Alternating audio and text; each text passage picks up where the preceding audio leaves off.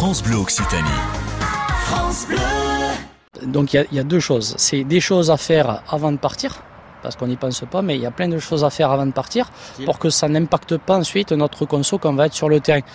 Euh, style euh, les pressions sur les pneumatiques, euh, style euh, l'entretien courant du véhicule, euh, les vidanges, parce que si le moteur est bien lubrifié, il va parfaitement fonctionner, il va être euh, moins coûteux en termes de carburant. Le chargement, on pourrait rajouter aussi le chargement du véhicule. Et sur le terrain, il y a un grand principe, c'est avoir un rapport de vitesse supérieur pour un régime moteur inférieur.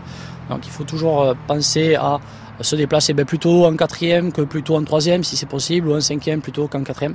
Euh, comme ça, ça va avoir une incidence sur le régime moteur qui sera plus bas et donc la, la voiture elle va moins consommer. Jérôme, vous avez fait attention à quoi par rapport à ce matin?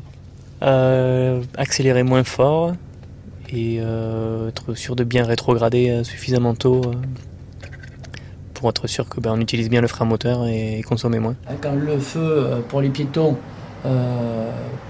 donc, passe au rouge, ça veut dire que le feu pour les automobilistes va passer au vert. Là, on peut être déjà dans l'anticipation si on est premier de la file de voiture pour redémarrer sans trop traîner. Un autre exemple, au niveau d'un seul passage. On a dit quand il faut s'arrêter, il faut s'arrêter. Mais au niveau d'un giratoire, par exemple, si j'ai vu les choses de très loin, j'ai déjà identifié le giratoire, je sais qu'il n'y aura pas de voiture, etc. euh, je peux peut-être me faufiler, pas trop vite. Hein, j'ai- j'ai pas l'obligation, comme vous le savez, euh, de marquer l'arrêt à un seul passage. Je dois c'est le passage. Si je peux passer sans m'arrêter, ben pourquoi ne pas le faire? D'accord? Attention, Loïc, ça va?